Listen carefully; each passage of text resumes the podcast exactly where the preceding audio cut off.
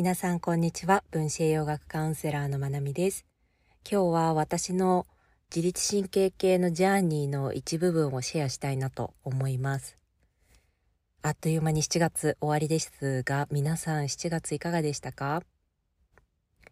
私のメルマガだったり、このポッドキャストを聞いてくださっている方、で特にメルマガニュースレター登録してくださっている方には、月始め月終わりこんなジャーナリングするといいですよっていうものをお送りしているのでもしそれをやってくださった方は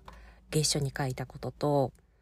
今7月が終わる時に振り返ってみてどうかっていうところをまたね月終わりのジャーナリングしてもらえるといいかなって思います。私もまだ月末のジャーナリングの時間をとっていないので、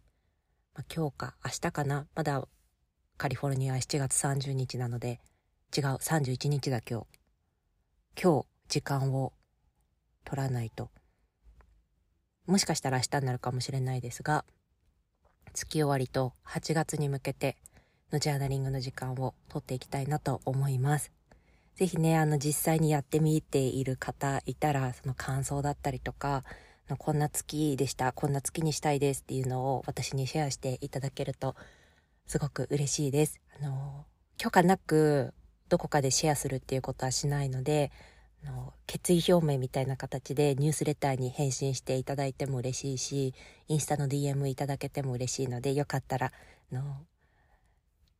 シェアしてみてください。はい。月末月初のお話はそれぐらいにして私の自律神経系のジャーニーほんのほんの一部分ですけど最近のものをシェアしたいなと思います。というのも、もう、ひどく調整不全を起こしまして、の、なんでこれをシェアしようかっ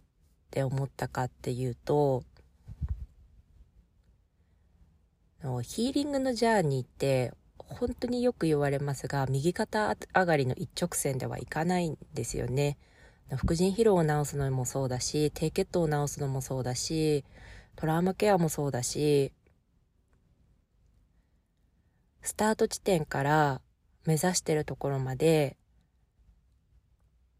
そこに一直線で行けることって私は一回もなくて何事も。どれもこれも試行錯誤しながらだしどれもこれもちょっと良くなったなって思えば何歩か戻ってっていうことの繰り返しで、で、自律神経のゴールって自律神経を整えていくことの目指してるところって交感神経優位にならないことでもないし、まあ、背側瞑想神経って言われるシャットダウンだったりフリーズのモードに入らないことじゃないんですよね。必要なタイミングで必要な反応を取れるように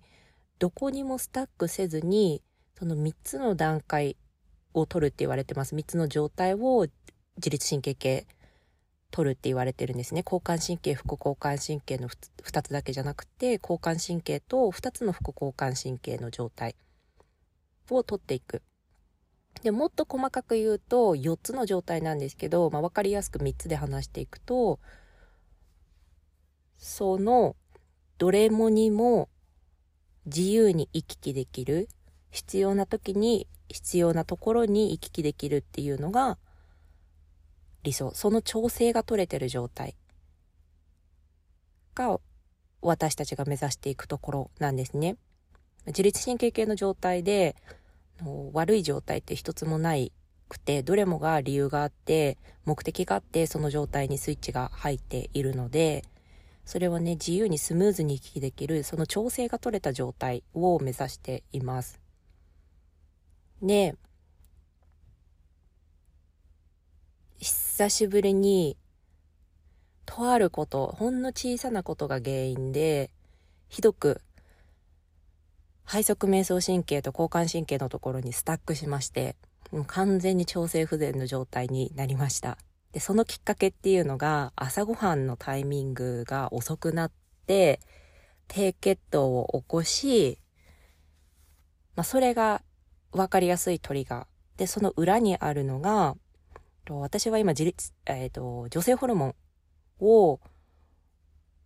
あれやこれやと、試行錯誤というか実験というかしていての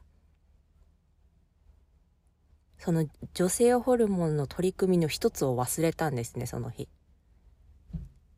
なのでホルモンインバランスプラス低血糖まあ低血糖ってもうホルモンの問題なのでホルモンに影響を与える状態なんですよね。あのただただお腹が空いたとかそういうわけじゃなくて低血糖ってホルモンに直接的に影響を与えている状態です。なので女性ホルモンと低血糖によるホルモンの影響こっちはコルチゾールアドレナリンとかですね。がトリガーとなってそう背側瞑想神経と交感神経そこの2つに比重が大きくなって、まあ、1日ぐらいかななこうドヨーンと。しながらも交感神経にある程度片足がかかってる状態だとエネルギーは高いので発散しないといけないんですよね。でも背側瞑想神経にも大きく入っているといろいろとディスコネクションします。例えば人との交流もdisconnect するし自分の内側でも思考と disconnect したりとか自分の生態系へのアクセスっていうのができなくなるから口数が減ったりとかアイコンタクトが減ったりとか表情が減ったりとか、感情をあんまり感じない、痛みを感じない、気温を感じない、気温を感じない、気温、温度を感じなくなるとかね、そういう感覚とも disconnect していく状態になるので、ここのね、ケアが全然私は今回うまくできなくて、昨日までちょっとずるずるとその状態を引きずりました。そう。最初はね、交感神経、副交感神経どっちにも入ってる状態で、まあ、どこかに100%一つだけってなることってないって言われているので、私の今回の場合は自律神経系で言うと背側瞑想神経っていうねシャットダウンだとかフリーズの状態と交感神経、まあ、戦うホルモン違う戦う状態ファイトフライトリスポンスって言われたりするような状況まあ、ちょっと緊張が伴ったりとかエネルギーが高まるような状態のところに比重が大きくなっていて、まあ、そこでうまくケアができず交感神経優位になって丸2日ぐらいかな背側瞑想神経でも完全にもう機能不全のようなもうまともにファンクションしていない状態になってました。もう、で、私はこんな感じです。の自律神経のことを伝えていたりとか、栄養の話とかしていても、やっぱりこう100%完璧に自律神経が調整取れ続けるわけではなくて、ね、その前までは1ヶ月ぐらいすごい良かったんですよね。あ、もう自律神経すごい整ってきたな、調整取れてきたな、で、まあ、自律神経の状態が一つパッと見て目に見やすいのが強鎖乳突筋っていう耳の後ろから鎖骨に向けて走ってる筋肉なんですけどそこの張りがかなり取れてきて目立たなくなってきてあだいぶいい状態の日が増えてきたなーなんて思っていたんですがそれがねほんのちょっとしたきっかけで本当に朝ごはんを取る時間が遅くなったっていうね2時間3時間ぐらいかな遅くなもっとか遅くなったことがずるずると尾を引いてはあって感じですねもうなんかその自分で調整取れなかったことで交感神経優位になってる時の自分ってやっぱりすごく居心地が悪いんですよね。この腹側瞑想神経っていう人とのつながりを感じて安心安全を感じるステージにいる自分から見るとすごく居心地が悪くてあの度が超えた交感神経優位になっている時ってねだったり背側瞑想神経も本当に私の場合は人が変わったようにあのなるので、まあ、モードが全然違くなるんですよね。なのでその状態に入るとうわーってこう嫌だなっっていうねストレスを実家発電してるような状態になりましたでもよく私が伝えてるのはどんな自律神経系の状態も悪い状態っていうのはなくてどれもこれも神経系が私のためと思って最善を尽くしてくれてる結果なんですよね。だからそこに対しての敬意と思いやりを持ってもう淡々とセルフケアを続けていくしかないです。の聞いてくださってる方の中にここまで大きく自律神経系のうん調整ができなくなる時がある人がどれだけいるかわかんないしこれがどれだけ普通というかのよくあることなのかも比べたことがないのでわかんないのでどれだけの人にああわかるなってこう共感を持ってもらえてるかわかんないんですが私はこのポッドキャストで常に正直であることっていうことを絶対に自分の中でのルールとしてやっていてで自分自身が許す限り自分自身が心地よさを感じる限り透過性を持ってトランスペアレンシーを持ってありのままの自分を伝えていくっていうことをモットーにしているので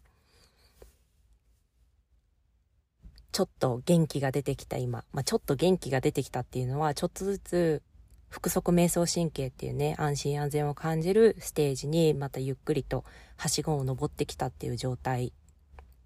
なので今は。その状態になったのでこうやってシェアをしてみました。本当にね背側瞑想神経これは講座でお伝えしていることで講座の中ではスライド使ってお話ししているのでもっともっと分かりやすいんですけどの自律神経の状態によって私たちの声とか表情とか姿勢とか全部変わるんですよね。もうそれが本当に見本家のようにこの3つのステージ間で私の様子が変わっていくのをまあやや客観的に見ながら最中はそんなこと全く思えなかったけどやっぱりこう人の体って面白いなって思うしそこに対する理解があるだけで本当に私は救われていて知識が確実に力になっているというか支えになっているので学んできてよかったなって思うし、まあ、学んだことをねあのいつもいつも完璧に実践できるかっていうとそうじゃなくてそうじゃないからこういう調整不全を起こしてたりするんですけどこれも一つの学びだと思って前に進むしかないのでまあねここで落ち込むこともできるです。ただ自律神経系の、まあ、よくはしごを使ってお話しするんですけどそのはしごを理解しているとあの行くべき方向っていうのが分かるんですよね。自分を持っていき行くべき方向っていうのが分かるからここで言うと快速瞑想神経っていうシャットダウンとかフリーズの状態から交感神経を経て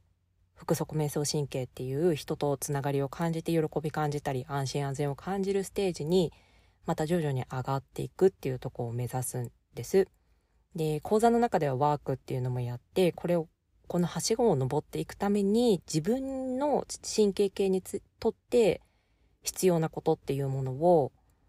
探っていくワークっていうのをねやっていて私もそのワークは何回も自分のセラピストとも一緒にやっているしこれからもやっていくワークになると思いますがなのでねもうそれを自分の声を聞きながら自分の納得感を得ながら一つずつ淡々とやっていくっていうことにつきます。なので私は、まあ、昨日まで背側瞑想神経で昨日の半分ぐらいかなまで背側瞑想神経系でもフリーズシャットダウンっていう感じでしたが徐々に交感神経に上がるエネルギーを少しずつ感じれるような取り組みをしています。で、今は交感神経から腹側瞑想神経に、こう、比重が移り変わっていく最中かなっていうふうに思っていて、だからこそ今日こうやってポッドキャスト喋れてたりするんですよね。昨日とかはもう考えられないぐらい、もう話すっていうね、コミュニケーション取るっていうところがディスコネクションだったので、まあ、これも一つ自分の自律神経系を見るバロメーターだったりします。そう。なので、まあ、こう私の場合は交感神経から北側瞑想神経に入る時で、こう、よく感じやすいのは、エネルギーがスタックしてるような感覚なんですよね。エネルギーがこもってるというか、まあ、疲れてるのに眠れないみたいな状況とかもあるし、まあ、これは本当にホルモンとかね、カテコールアミンっていうものが関係してるから、これはまた別でお話しします。の、疲れてるのに眠れないっていうね、タイヤードバワイヤードっていう状態は別でお話ししたいぐらい大きなトピックなんですけど、まあ、そんな風に、こうエネルギーが、発散されてないエネルギーが滞ってしまってるような感覚になります。私は今そんな感じだから、だけど、1日半ぐらいかな、1日2日ぐらいの、ほぼ寝たきりだったので、ベッドから動かずだったので、その状態から思いっきり運動するとかは、私は今はそんな気分じゃなくて、まあ、食べてもなかったし、飲んでもなかったので、ふらつきやすいし、何がそんなことあったんだよって感じですよね。あの、何がどうしてそうなったっていうようなことなんですけど、原因は本当に些細なんです。朝ごはんの時間が遅れたこと。で、女性ホルモンの取り組みを一つ忘れたっていうこと。で、それをまとめてしまえば、ホルモンの状態が一瞬大きく崩れて、それがトリガーだったんですよね。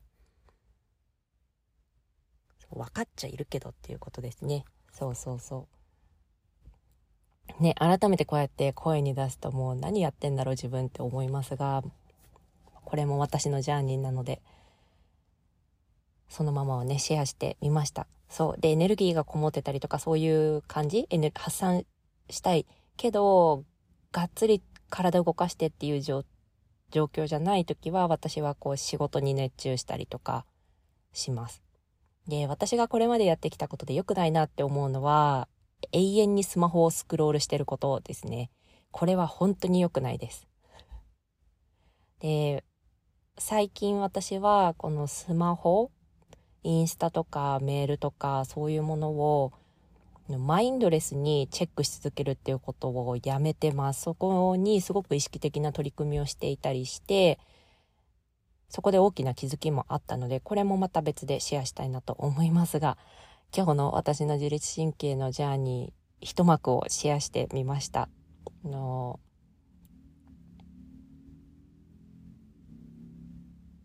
こんな感じだからこそ、こんな感じだから、すごく勉強してます。で、こんな感じ、このね、調整を取れるようになりたいし、調整取れてる時って本当に生きやすいんですよね。楽だし、身軽だし、心も軽いし、本当に自分が自分で入れる状態。なので、この調整が取れてる状態の日々を増やしていきたいなって思うから、たくさん実践をしてきています。そう。ちょっとだけね、今触れたから一緒にお話しすると、その、ありのままの自分でとか自分らしくっていう言葉がすごく多く聞く世の中ですが、時代だけれども、この腹側瞑想神経っていうとこに入れてないと、あとはちょっと愛着の話とかもあるけど、愛着のスタイルとかもあるけど、この腹側瞑想神経っていうところに入れてないと自分らしくとか入れないです。ありのままの自分を感じることもできない。なぜなら生きることで必死だからっていうことがあったりするので、もう本当に自律神経系面白いなと思っています。そう、こんなことをね、講座では伝えていました。私も日々実践です。ということで、今からちょっと1時間ぐらい思いっきり仕事に熱中していきたいと思います。エネルギー発散をしてきます。はい。はあ、こんな日もありますね。皆さんもどうか、の自分のねじり神経系って常に自分のために最善を尽くしてくれているので、そこに敬意と愛を持って、接してもらえたらなと思います。こんな私のジャーニーを最後まで聞いてくださってありがとうございます。皆さん良い一日をお過ごしください。